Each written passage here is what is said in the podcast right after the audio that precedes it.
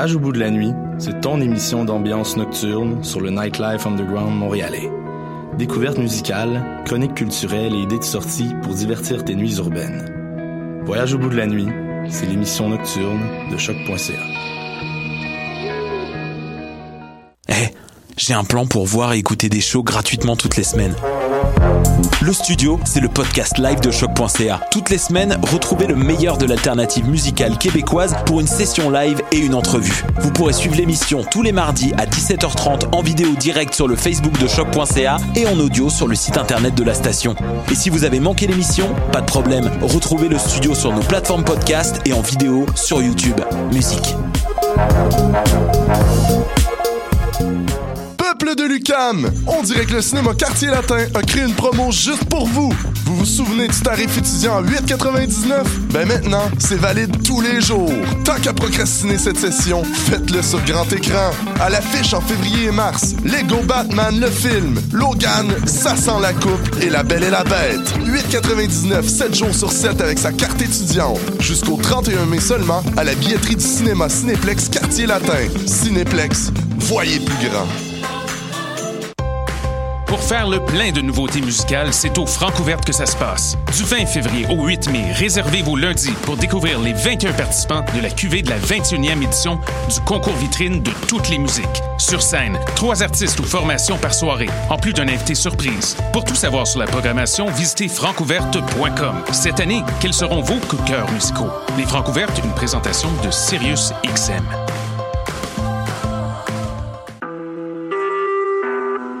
Vous écoutez Choc pour sortir des ondes.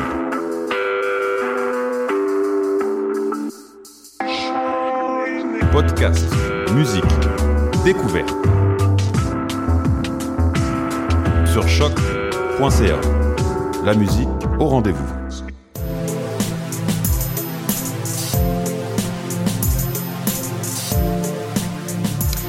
Bonjour chers auditeurs de choc.ca, ici Clément Barguin et vous écoutez Le Monde en Marge, une émission d'actualité internationale dans laquelle on s'intéresse à des sujets dont on n'a pas beaucoup entendu parler dans les médias québécois. Aujourd'hui, on va s'intéresser à la situation économique et sociale de Rio de Janeiro, sept mois après les Jeux Olympiques. Ça, fera, ça sera avec Alice Zanetta. Salut Alice. Salut. Pour son billet d'humeur, Anna Villandré nous parlera du rap en politique et elle n'est pas venue toute seule. Salut Anna et son équipe. Yo. Patrick Poivre d'Arvor sera notre grand témoin de l'actualité. On parlera avec lui des élections présidentielles en France qui, ont, qui auront lieu dans moins d'un mois. Flavien De Guillaume nous parlera de la grève générale qui vient d'être déclenchée en Guyane. Et Alexandre Moranville-Ouellette nous parlera de Mark Zuckerberg en, euh, à Hawaï. C'est ça? C'est exact. Ça sera tout à l'heure. Bienvenue à tous.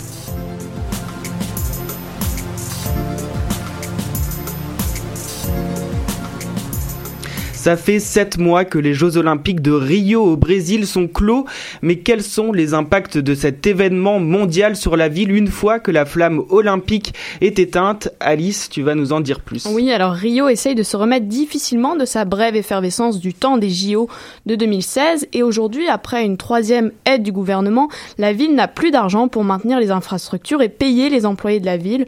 Au lieu d'être porteur d'une croissance économique, les Jeux Olympiques ont empiré la crise et plongé la ville dans un déficit alors que les installations construites ou rénovées pour l'événement mondial dépérissent. Alors toutes les dépenses pour les Jeux Olympiques de Rio sont vues comme un grand gâchis par les euh, habitants de Rio et aussi par les médias. Oui, de nombreuses infrastructures sportives sont laissées à l'abandon, pillées, comme le stade Maracana, le plus grand au Brésil, qui est aujourd'hui coupé de son électricité.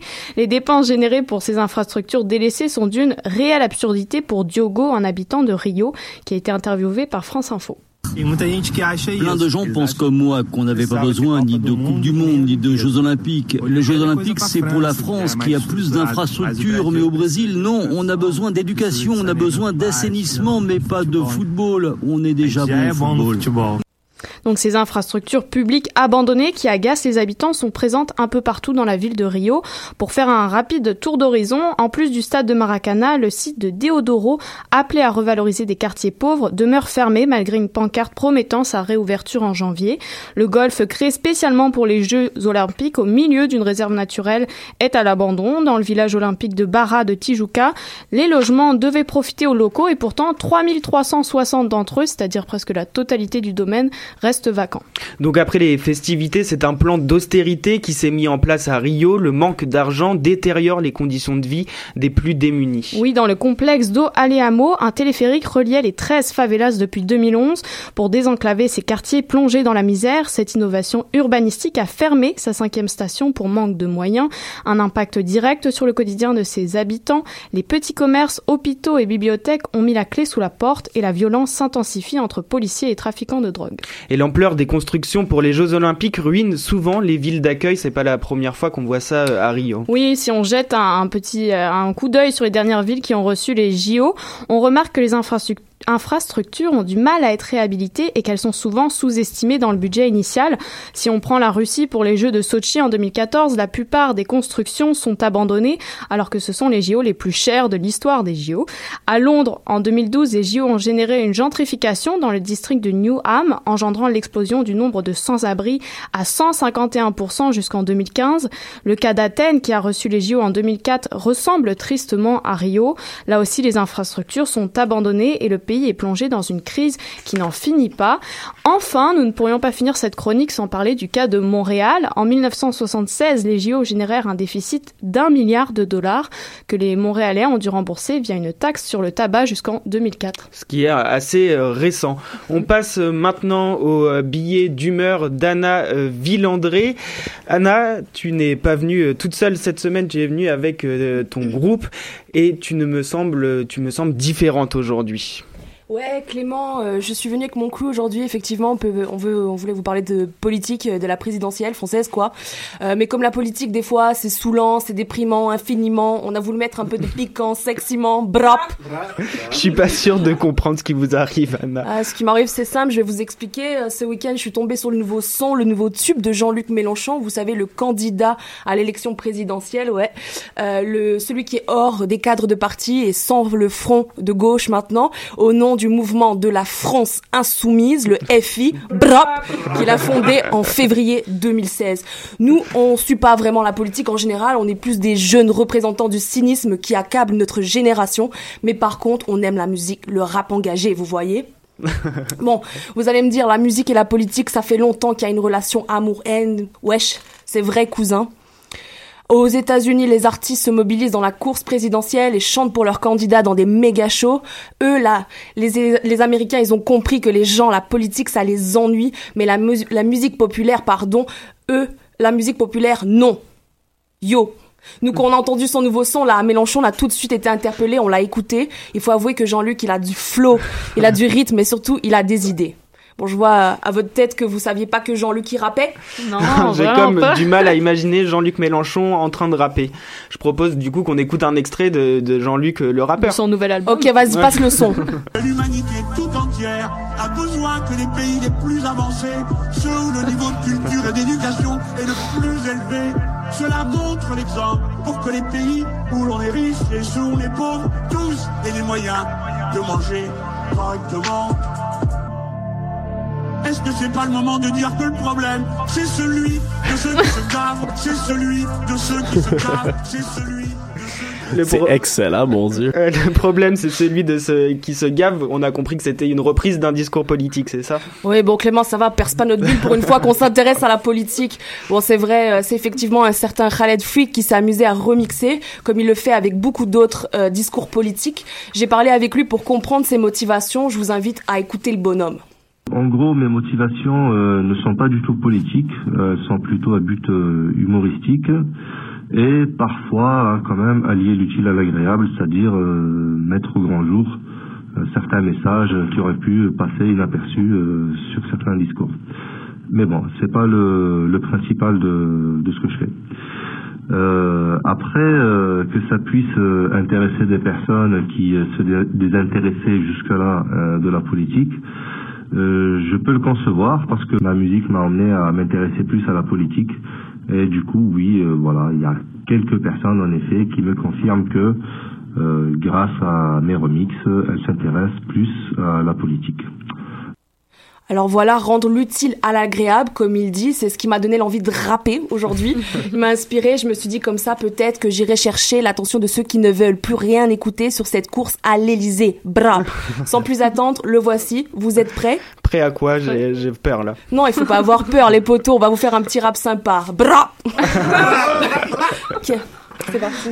C'est parti.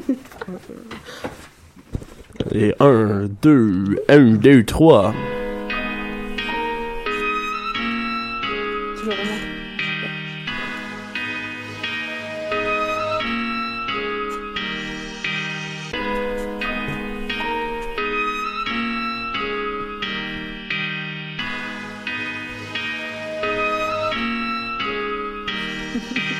Les élections, c'est une question d'option. Choisis ton président avec ta raison. Aux États-Unis, les gens sont démunis. Ils ont élu un flic qui s'intéresse qu'au flic. À chacun sa peine. On a Marine Le Pen, double HNN, c'est son ADN. Pour François Fillon, tout ce qui compte c'est lui et son pognon. La galère d'infirmière pour lui c'est MDR. Que comprend de la misère? Il prend que le RER. Enfin jamais. Benoît Hamon, c'est un dardrion. Ah, avec tous ces pics qui lancent à Macron, bra. Punchline d'une chimère, une rime incendiaire. Macron restait con, ses idées ne sont pas claires. Bra.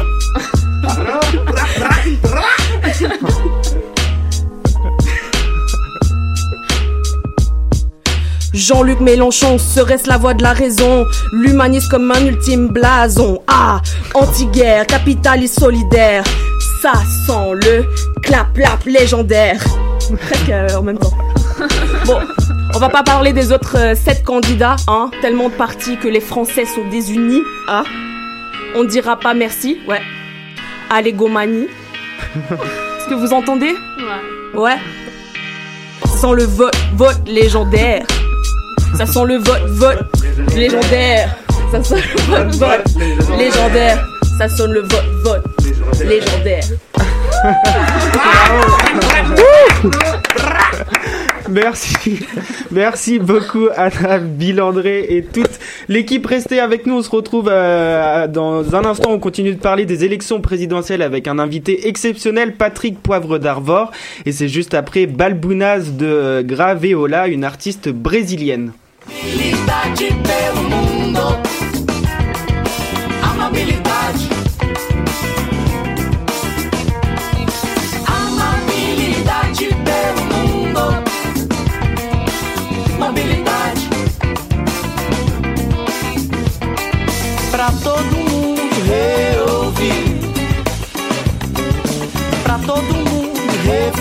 Refazer.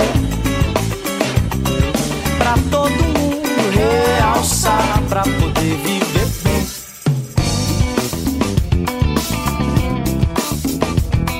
Chegou a caçarola da preguiça, salve Jorge vem. E junto com a malta progressista, salve Belelé.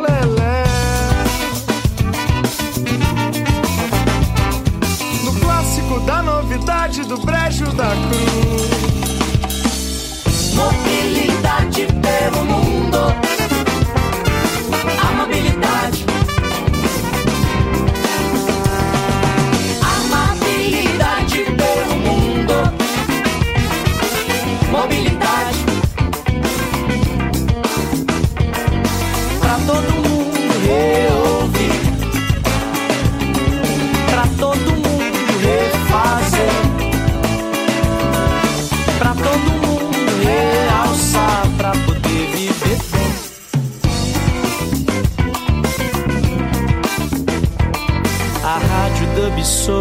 Valadares, Habla Pacumã.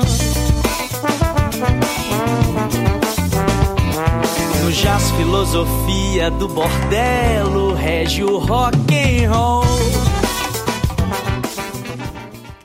Le premier tour de l'élection présidentielle aura lieu dans 27 jours exactement. Un Français sur deux ne sait pas encore pour qui il va voter. Entre les affaires et le chamboulement de la classe politique, cette campagne est inédite. Patrick Poivre d'Arvor, icône du journalisme français, était de passage à Montréal ce week-end et il nous donne son point de vue sur cette folle campagne présidentielle. On l'écoute.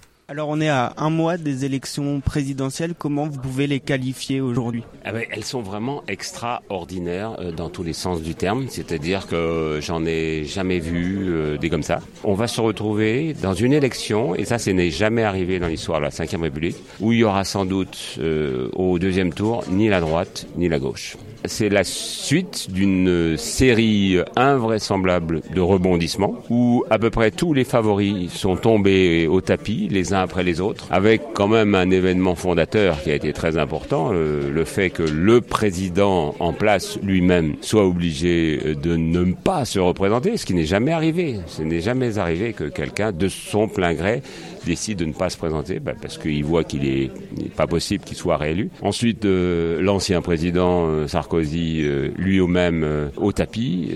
au tapis également le favori absolu qui a vécu un an ici, Alain Juppé. À gauche, Manuel Valls, qui venait d'être Premier ministre pendant deux ans. Et puis Fillon, à ce moment-là, on se dit, bah voilà, les choses se sont éclaircies et en fait, pas du tout les choses ne faisaient que s'obscurcir puisqu'il y a eu euh, toutes les affaires que vous connaissez. Et avec toutes ces affaires, on ne parle pas des programmes des candidats. C'est ce que personnellement hein, je regrette infiniment. Et je vois bien qu'à chaque fois, dans une émission euh, radio ou euh, télévisée, que j'essaie d'aborder ces sujets, on les évacue en deux, trois minutes et on revient aux affaires ou à la périphérie des choses. La déclaration de patrimoine, le ceci, de cela, les, les relations conjugales ou extra-conjugales de, de tel autre. Euh, c'est quand même assez inquiétant euh, et c'est peut-être euh, significatif aussi de ce qu'est devenu l'époque et en tout cas de ce qu'est devenu la classe politique française. Vous l'expliquez ça? Pourquoi on ne parle pas véritablement de politique? Moi je pense que d'abord il y a un foisonnement euh, d'informations. Naguère, vous aviez assez peu de transparence quand même hein, dans le pays. On peut regretter d'ailleurs qu'il n'y en ait pas eu davantage. Mais là aujourd'hui, on est plus que dans la transparence. On, est dans la maison de verre permanente.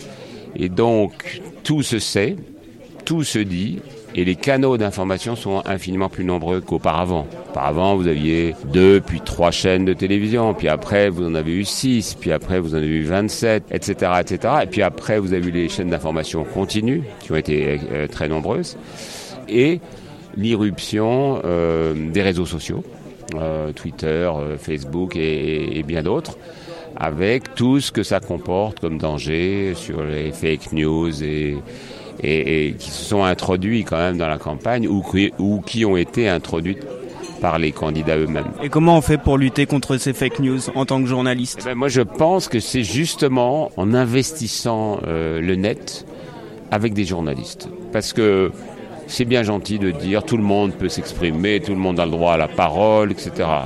Un, je découvre il y a beaucoup de gens qui prennent la parole mais qui se cachent. C'est-à-dire ils sont derrière des pseudos. Je n'aime pas ça. Cet incognito euh, est extrêmement euh, exaspérant parce qu'on ne sait pas du tout qui parle, on ne sait pas si c'est orienté, euh, etc., Pour combattre ça, il faut des gens qui puissent, de l'intérieur de, la toile, intervenir en disant euh, là, non, on ne peut pas euh, diffuser ça. Cette information n'est pas confirmée ou il faut euh, la recouper. Voilà. Et, c'est pour ça que je suis optimiste sur le métier de journaliste. Je pense qu'il y a encore de la, il y a encore une vraie chance de pouvoir l'exercer. Justement, les journalistes, ce sont le grand ennemi de, des candidats actuellement. Comment on peut l'expliquer, ce désamour pour les journalistes? D'abord, il y a eu un désamour des, des Français pour les journalistes, des, des, citoyens. Et ça, c'est quand même euh, inquiétant parce que d'année en année, ça ne cesse euh, de, de, de s'aggraver.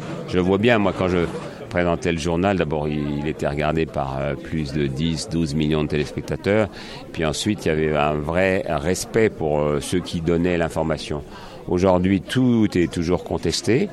Et à partir du moment où les journalistes sont très chahutés déjà par les citoyens, comme le sont les, les hommes politiques, ben, les hommes politiques se sont dit euh, chic, euh, on a trouvé d'autres têtes de Turcs que nous et c'est pour ça que ils s'en prennent assez régulièrement, euh, de gauche comme de droite, aux journalistes. Ça marche toujours dans les meetings. Vous parlez des journalistes, vous les faites tuer. Euh, c'est pas très satisfaisant quand même pour la démocratie. hein. Si on suit tous les sondages, Marine Le Pen devrait avoir un très bon score au premier tour, en tout cas.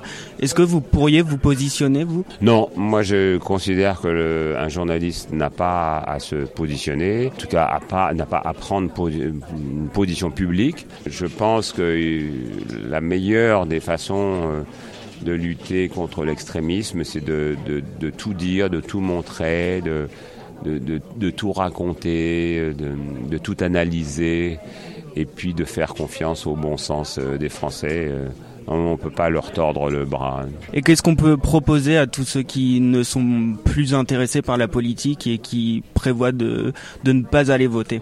Alors ça, c'est le grand problème. C'est embêtant parce que ça veut dire que ces gens euh, ont refusé de rentrer dans le circuit. Or, c'est pas le nombre de candidats qui, qui manque. hein. Il y a quand même 11 candidats. De mon point de vue, même, c'est trop parce que il y a des candidats qui sont là que juste pour faire un petit tour le temps d'une élection. Et ben, les gens vont plus voter. Il faut les pousser euh, à lire la presse, à écouter la radio, la télévision et à s'exprimer et surtout à se souvenir qu'ils sont dans un pays, la France, mais aussi on pourrait parler du Québec hein, et de quelques autres pays comme ça, sont des pays très démocratiques où ils ont la chance d'avoir la possibilité avec leur bulletin de vote d'influencer, euh, même d'une manière minime, sur les affaires de leur pays. Et donc dans ces cas-là, pour moi, euh, faut pas hésiter, faut aller voter, même si on vote blanc, euh, même si on vote nul, euh, mais c'est important pour moi d'aller d'aller voter. Je crois que c'est quand même un droit dont tant de citoyens sont privés.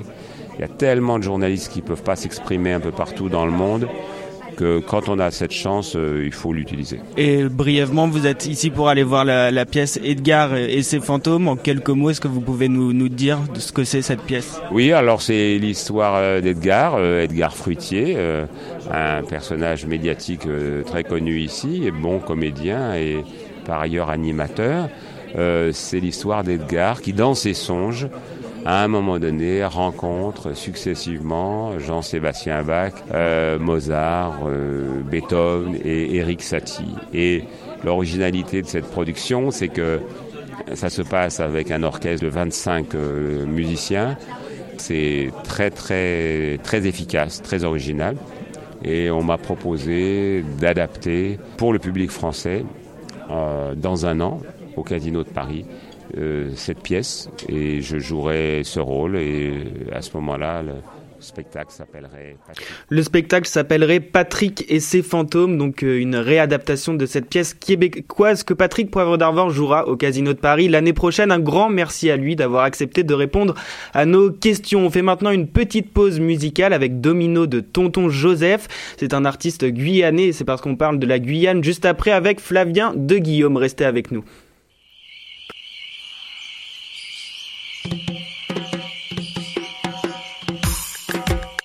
Si l'orage grondait, même si la pluie tombait, et mon chat désiré, l'ordre batiboulé, chez Fidèle Cajapé, tonton Joseph rêvé. Ago, ago, ago, c'est mon ça domino, mon fini jouer. Ago, ago, ago, c'est mon ça domino, mon fini frapper. Yanga ya soko badaome, c'est donc qu'il y a la qu'à partager. T'es qu'à transpirer, t'as qu'à trembler. Salut Flavien, est-ce que tu es euh, avec nous? Salut à tous, ouais, je suis avec vous. Tu vas nous parler aujourd'hui de la Guyane, c'est ça? Ouais, euh, la Guyane il y a beaucoup de, de troubles sociaux en ce moment. Je sais pas si vous avez entendu. Ouais, qu'est-ce qui se passe concrètement en Guyane? Bah, ce qui se passe, c'est que, bon, je vais vous faire un petit exposé, hein, c'est que la Guyane, elle fait partie de la France, c'est même la plus grande région euh, française. Seulement, il y a un hic, euh, le contraste entre la métropole et la Guyane, du point de vue des infrastructures et des moyens, il est saisissant. Il manque de tout en Guyane. Les, infrastruc- les infrastructures sont sous-développées et le taux de criminalité est le plus haut de France. Tout ça n'a rien de nouveau. Seulement, la population a atteint un point de non-retour qui aboutit à cette grève générale. Résultat, tout est fermé, même les services publics élémentaires. Et que fait l'État français pour remédier à la situation? Bah, ce que demandent les Guyanais et notamment le président de la collectivité territoriale de Guyane, Alexandre Rodolphe, et le collectif des 500 frères, c'est un plan de relance économique, un plan d'investissement du type plan Marshall. L'État a annoncé qu'une délégation ministérielle se rendrait sur place, ce qu'elle a fait en fin de semaine dernière, pour résoudre la, la situation. Certains élus locaux veulent établir le dialogue, seulement le collectif des 500 frères le refuse. Et sur bien des aspects, ça paraît normal ils veulent la présence de ministres et de membres du gouvernement. Quand il y a un problème, c'est généralement ce qui se passe en métropole, et ce, pour des problèmes parfois bien minimes vis-à-vis de ce qui se passe en Guyane. Et que, peuvent, euh, que, que peuvent faire pardon, les manifestants pour obtenir gain de cause? Il, il n'y a pas de volonté indépendantiste ni cessionnaire. Ce que veulent les Guyanais, ce sont simplement des moyens. La Guyane est très importante pour la France et l'Europe, les Guyanais le savent bien. C'est pour ça qu'ils ont bloqué l'accès à la rampe de lancement d'Ariane 5, fleuron de l'Agence spatiale européenne.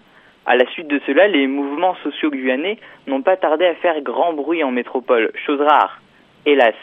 Hein, c'est pas, même si c'est toujours pas la une du monde, par exemple, euh, on en a parlé et c'est rare. Le gouvernement a toutes les cartes en main pour pour résoudre la situation. Le Premier ministre Bernard Cazeneuve a annoncé qu'un ministre viendrait bien sur place, mais pour conclure, les travaux et signer un accord. L'espoir d'une résolution de crise positive n'est donc pas vaine, mais tout reste à faire.